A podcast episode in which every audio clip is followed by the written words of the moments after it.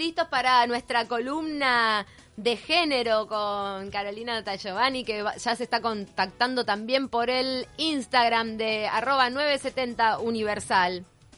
¿Cómo andás, Caro? Hola, ¿cómo andan? ¿Todo bien? Bien, feliz de poder usar la tecnología, ahora sí. ¡Uh! Ahí te vemos. Ahora sí, porque la otra vez nos falló. Ay, qué luquete con ese Ah. pañuelo, me encanta. Pensé- Preciosa. Look para el vivo de Instagram. Ahí está. Pensé que iba a tener que cambiar el teléfono porque pensé que era porque está medio destartalado, pero no. Ve que era un tema de conexión o algo. Te vemos divino. Caro. Hola. Buenísimo. Bueno, no sé, no sé si, o sea, si estuvieron comentando ya algo del tema de la columna, si no, arranco yo nomás. No, pero de- eh, bueno, hicimos el adelanto de que va a estar dedicada a los varones que deciden dejar de ejercer la violencia y en el mismo momento que Cami lo anunciaba, este, por lo menos yo trataba de reflexionar lo difícil que debe ser ese proceso interno de mirarse al espejo para poder reconocerse como un violento en primera instancia y después trabajar sobre eso, ¿no?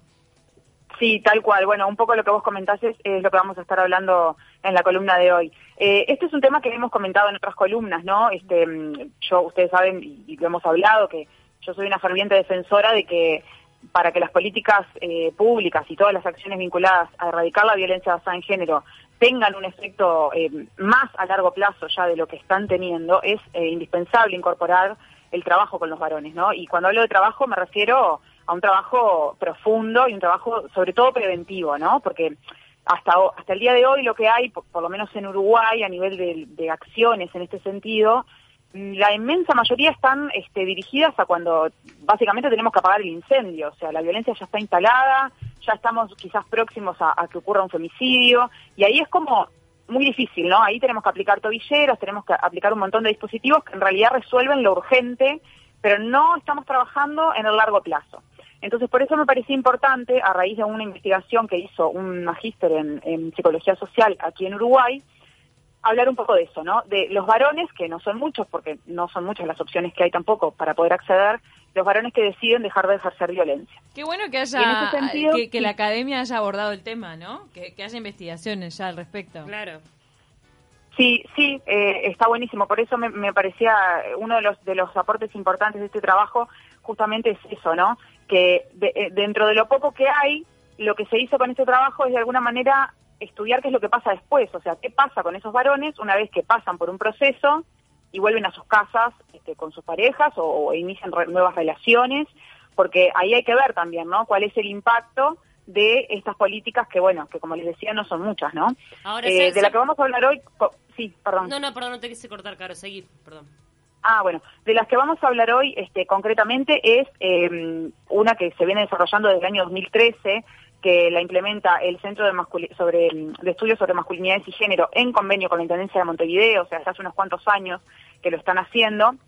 Y eh, lo que hacen es justamente implementar un modelo que, que se trajo de México para el trabajo con varones que deciden dejar de ejercer violencia. O sea, es una asistencia voluntaria, obviamente, porque si no, no, no, no es posible trabajar. Sí, en una sentido. organización no gubernamental. Nosotros tuvimos este, la suerte de poder entrevistar a la mexicana que estaba a cargo de eso, eh, capacitando gente. Ahora, ¿cuánto, Sí, ¿cuánto tiempo demora este proceso en donde el hombre primero se reconoce violento y luego, obviamente, siempre acompañado por especialistas o terapeutas que puedan hacerlo de alguna forma, ir cambiando, modificando su, su forma de actuar? ¿Cuánto tiempo lleva un proceso de estos? Hay gente que, que es este, de alguna forma... em, no me sale la palabra cuando no, no, no, no podría llegar a, Inconsciente. Irre- que, irrecuperable. que no podría hacer un irrecuperable, exitoso, irrecuperable. digamos. John, ¿qué tema ese? Bueno, eh, por un lado, el, el- voy a hablar específicamente de, de esta, de este dispositivo, porque bueno, eh, si hablamos en general de cuánto le puede llevar a un hombre darse cuenta, es difícil de saber, ¿no? Depende de Eh, cada caso. Individual, claro. Según Exacto, pero en lo que respecta a este a este a esta política que es como les decía en convenio con la intendencia y esta organización de la sociedad civil, el, el trabajo es en grupos de solamente de varones con facilitadores, que los facilitadores son técnicos que están preparados especialmente para trabajar con ellos y eh, la duración de todo el proceso son 24 encuentros. Bien, en esos 24 encuentros, esto lo sintetizo simplemente para que se entienda de qué, cómo, cómo es el trabajo, ¿no? En esos 24 encuentros eh, también participan, pero no de manera presencial, las parejas de esos varones o exparejas, en, su, en el caso de que estén separados, Y el rol fundamental de las mujeres es eh, hacer una especie de seguimiento, digamos. Son como evaluadoras del proceso que ellos están teniendo. ¿En qué sentido? En el sentido de que son consultadas en esos 24 encuentros en tres oportunidades, al principio, en el medio y al final, justamente para saber cómo, eh, porque a ver, una cosa es el varón en el grupo y otra cosa es el varón cuando vuelve a su casa, ¿no? Claro. Entonces, el monitoreo se realiza de alguna manera a través de los testimonios de estas mujeres, porque además ha, ha sido probado en, en varios estudios que justamente el, la vivencia de las mujeres es un, es un buen detector muy fiable del nivel de riesgo. Claro. Entonces, cuando la mujer eh, transmite algo que puede llegar a indicar que se está elevando el nivel de riesgo eh, en esa relación, ahí se hace una intervención específica con ese varón. Una cosa importante que no es menor, que yo les decía que esto, eh, esta columna la, la preparé en base a una investigación que se hizo, esa investigación se llama El lápiz se rompe por dentro como yo, y la hizo el magíster en psicología, Soci- eh, en psicología social, si bien digo, Johnny Reyes Peñalba. Lo quiero citar porque es el trabajo de él, obviamente, lo que voy a comentar hoy. Eh, entonces, con respecto a la- al planteo de Paula de cuánto dura, en el caso de este dispositivo es eso, 24 encuentros. Bien. Con un seguimiento a través de las, de las parejas o exparejas. Después, eh, otro factor importante es, eh, bueno, en el caso de la investigación, Johnny, eh, a- a- además de ser académico, fue facilitador en su momento de uno de los grupos y ese fue el grupo que él después investigó para este trabajo, que co- consistió en la entrevista de este, ocho varones que habían participado y terminado el proceso, o sea, él entrevistó varones que lo habían terminado y sus respectivas parejas y exparejas. Con respecto a, eh, me voy a centrar en tres puntos nomás del trabajo, porque obviamente son 150 páginas, tuve que sintetizar. Este, pero bueno, eh, uno de los puntos que me parece importante y que es también un poco lo que Paula consultaba, esto de si es posible, ¿no? De si es viable que, que realmente se genere un cambio, ¿no? Mm. Bueno, una de las conclusiones a las que él llegó a través de estas entrevistas con estos varones y sus exparejas y parejas es que en ambos casos, tanto ellos como ellas, eh, da- dan cuenta de que la violencia física es lo primero que eh, que dejaron, ¿no? Bien. Digamos, en, en este proceso que les decía, ¿no? Claro. Con esta es política. lo más extremo, tal vez, ¿no? Lo primero que... Y el síntoma más visible. y el más visible. Exacto, exacto, viene por ese lado. Es lo más extremo, la violencia eh, física, después la vi- violencia sexual y por último la violencia económica y verbal. Mm. Esto da cuenta de que efectivamente en todos estos varones hubo cambios que mejoraron la vida de esas mujeres como consecuencia y de sus hijos e hijas en común, ¿no? Claro. Ahora. ¿Y, y sabemos si seguían si siguieron juntos? O sea, mejoró eh, la, re- la relación en términos de violencia, pero ¿siguieron juntos? A veces mejorar puede, puede significar que, acep- que acepte una separación. Sí. Sí, eh, bueno, eso en realidad, no. bueno, habían, habían, habían casos que ya estaban separados al momento de la investigación, o sea, las, las que hacían el seguimiento eran las exparejas, quizás con hijos en común, pero no estaban en pareja. Mucha violencia, estaban- mucha violencia empieza con la separación. Claro. Claro, Sí, sí, sí. cuando justamente pierden esa propiedad que, Claro. que creen tener. Sí, sí, sí. Sí, es así. Eh, habían otros que sí estaban todavía en, e- en ese vínculo y, en al- a ver, eh, siempre hablando al momento de que se hizo la investigación, no podemos saber si después, a posteriori, esa relación siguió. Claro. Sí. pero al momento de la investigación estaban en pareja algunos y otros rompieron la relación a raíz de, de esta intervención, que eso, ese- esos casos los vamos a comentar ahora. Bien. Entonces, los que le quería decir eh, con respecto a las violencias que van como, desa- entre comillas, desapareciendo como por niveles de, de- de gravedad, digamos, ¿no? Violencia física, violencia sexual, económica y verbal. Ahora, una de las conclusiones a las que llegó este, este psicólogo social, que fue un dato que a él le sorprendió porque no esperaba encontrarlo, por lo menos no, no con tanta mm, evidencia, es que persiste la violencia emocional y psicológica.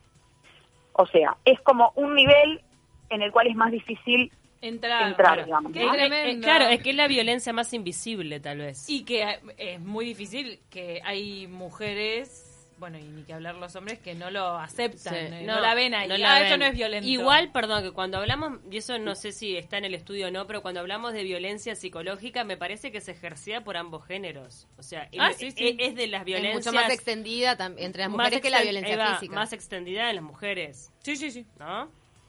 Sí, en, en este caso, o sea, acá como estamos hablando de varones que ejercen Sí. violencia, obviamente no, hablamos de la violencia que ejercen ellos. No quiere decir que en otras situaciones no ocurra que la mujer ejerza violencia psicológica. O sea, la violencia es del ser humano, digamos, ¿no? Claro. Todo- todos la ejercemos, pero cuando hablamos de violencia basada en género, damos por entendido de que hablamos del género masculino hacia el género femenino, ¿no? Por el tema de la opresión que hablamos siempre.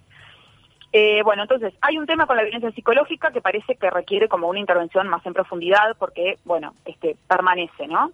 Esto podríamos decir que es generalizado, o sea, que trasciende el Uruguay, digamos, porque en México, que es el país de donde se trajo este modelo de intervención, también su creador ya había advertido a los facilitadores cuando se fueron a capacitar que esto pasaba. O sea, es como algo que se repite, ¿no? Independientemente del país. Claro. Que el núcleo bueno, más y ahí- duro, o sea, se repite esto de que el núcleo más, más duro de la, de la violencia a encararse a la psicológica, pues donde donde Exacto. supongo yo que también tiene más preponderancia el inconsciente que lleva a la persona desde su crianza, sus creencias, su modo de sus hábitos de, Exacto. de relacionarse. Claro, pensemos que son 24 encuentros que si bien se hace un trabajo, como les decía, que es muy valioso porque fíjense que hasta se evitan casos de femicidio, ¿no? O sea, Claro. estamos hablando de que se reduce prácticamente totalmente la violencia física y sexual. Que en, Este, en pero verdad bueno, es como ahí- el primer objetivo también que tiene la, la ONG, lo de, lo de tratar de alejar las situaciones de riesgo verdadero, de riesgo de vida, ¿no? De por lo menos posicionarse más lejos de eso. Exactamente, está- es así. Eh, y con respecto a la consulta que me hacían también de si, de si cualquier varón no podría llegar a, a tener un resultado satisfactorio, bueno, la- lo que él este, plantea en este sentido es que la voluntad es muy importante, o sea, es un factor clave para poder empezar a trabajar en este, dejar de ejercer violencia. Que si tienen voluntad, algo van a lograr cambiar.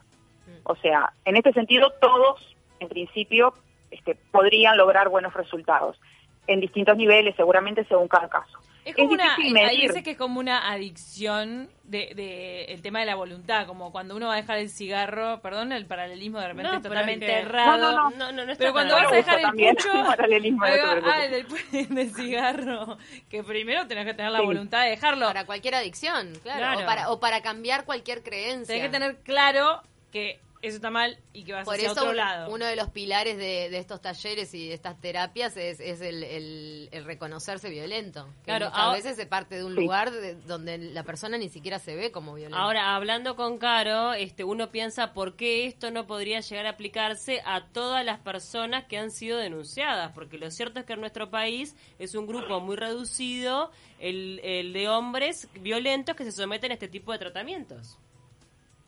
Claro, bueno, eso tiene que ver con lo que hablábamos al principio, ¿no? Este, el tema de la voluntad. Algunos de los que llegan a los grupos, la mayoría vienen justamente por derivaciones judiciales Claro. o derivaciones Claro, que sea de... o- obligatoria. ¿Cómo, perdón? No, lo que ideal sería que sea obligatorio. Es que en realidad si es obligatorio y, y tú mandás a una persona en contra de su voluntad, que es uno de los problemas que justamente se les planteó también en algún momento cuando llegaban personas o varones a los grupos, que justamente desde el área judicial se los mandaba como en- de forma compulsiva y en realidad después es inviable trabajar con esa persona.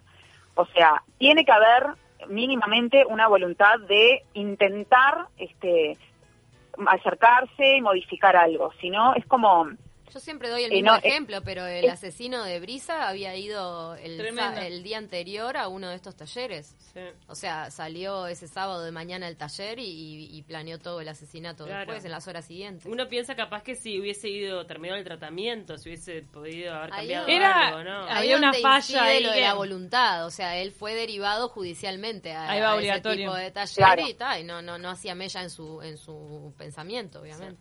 Exacto, entonces es como es como caer en saco roto, ¿no? Tiene que haber como esa intención porque si no es, es inviable realmente. Totalmente. Entonces, em, lo que les estaba diciendo, em, bueno, con respecto a... Yo me perdí. No, perdón, es que te, te Ah, Estaba no, contestando a. Paula eso de cuán, de cuán efectivo Digo, era. es- ahí va, eh, eh, eh, si no está la voluntad presente, si hay una obligatoriedad, Mm. Claro, no, no, no sería viable. Este, y no es como trabajan tampoco, por lo menos en, en esta política. Después, el otro, este, este era uno de los puntos que quería este, tratar, ¿no? Esto de si es posible efectivamente, bueno, depende de todos estos factores. No tiene que haber voluntad, este, en principio, y, y después en el proceso también se va viendo, ¿no? Porque, a ver, muchos desertan sin terminar, porque obviamente se empiezan a enfrentar a un montón de cuestiones internas que no todos están preparados para asumir, se enfrentan justamente al reconocer que han ejercido violencia sobre los seres que quieren. Entonces, esto es un proceso que no todos lo pueden culminar. Por eso él entrevistó solamente de, ese grupo grande, entrevistó a ocho, que eran los que habían podido terminar todos los encuentros. Ah, es un proceso interno súper super, este, movilizador para la persona que tiene que verse al espejo con crudeza. Sí, sí, sí, lo es. Eh, eh, es así. Y, después, con respecto al otro, ustedes planteaban hace un rato esto de mm, algo de, las parejas, ¿no? Si volvían o si, se terminaban separando. Bueno, yo este, le, consulté a él si él, este, si, habían vuelto en los casos en que, o, bueno, si habían mantenido la relación en los casos que los varones habían terminado los procesos. Y lo que él me plantea es que, em, que él ve muy difícil que ciertos vínculos continúen a pesar de que el varón haga este proceso en este dispositivo. O sea, porque el nivel de daño, que ustedes piensen en una relación de años, de, violencias extremas, que en determinado momento el hombre haga un proceso y empiece como a modificar su conducta. O sea, la carga que esa mujer tuvo durante todo ese tiempo, emocionalmente, psíquicamente, el daño en sus hijos, realmente tenés que hacer Highlander, para, hablando mal y pronto, ¿no? para decir, bueno, eh, apuesto, sigo apostando a esto y sigo, no digo que no haya mujeres que lo hagan y no estoy haciendo un juicio de valor, pero realmente no es no es fácil, esto me lo planteaba él, que, que de acuerdo al nivel de daño, cuando el nivel de daño es muy intenso, bueno, él en realidad lo que cree es que no sería recomendable que esas relaciones continúen. Y acá toco el punto de los que tal justamente terminaron vínculos, que a raíz de este trabajo que fueron haciendo, decidieron eh, ellos terminar, no son la mayoría, pero alguno hubo, terminar esa relación, porque incluso se veía claramente que eh, el terminar el vínculo era, la única forma de evitar el femicidio. Entonces, bueno, este, en algún punto ese varón llegó a conectar con que si no se abría, realmente iba a terminar pasando algo peor. Y bueno, fue una decisión este, cuidar de alguna manera a su familia terminando la relación.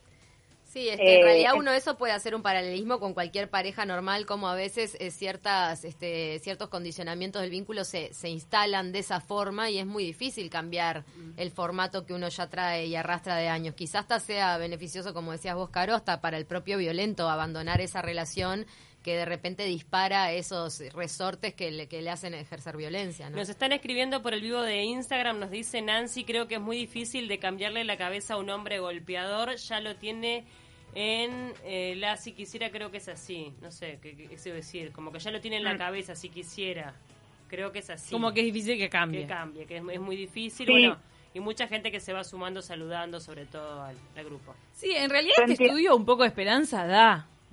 ¿no? Sí, este, yo quería hacer un par de reflexiones ya para cerrar, porque mm. reflexionar para que todos reflexionemos en nuestras casas, ¿no? Porque obviamente esto no, no se resuelve de un día para otro.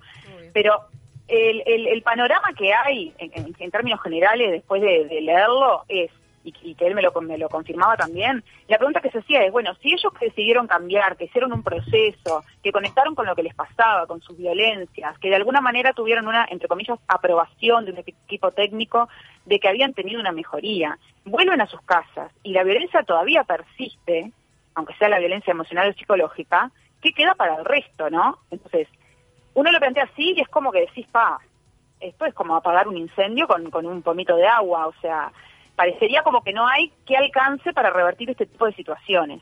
Y yo acá lo que quiero hacer hincapié es lo que ya también hemos conversado en otras oportunidades, que es lo que tiene que ver con la prevención, y cuando hablo de prevención me refiero a prevención desde el año cero de vida. Eh, cuando llegamos a este tipo de instancias ya vemos que es muy difícil, si bien se logran mejorías, es muy difícil realmente este, que esa relación o que bueno que ese hombre más allá de que esté en una relación o no pueda tener un vínculo sano no solo con otras mujeres sino con otros varones no porque normalmente eh, la, violencia se repite este, en los varones que ejercen violencia de género en otras instancias también. Entonces la importancia de la prevención y eh, Sí, estar atento como un adicto, o sea, como un adicto que de repente eh, fue alcohólico, sabe que no puede consumir alcohol durante el resto de su vida porque se le destapa la olla, una cosa así, ¿entendés? Tomás un poquito y sabes que no lo puedes controlar. Entonces, es una persona que ya tienes como un antecedente de, conducta violenta, busca escapes que te hagan este, ir moderándote, ¿no? Va por ahí.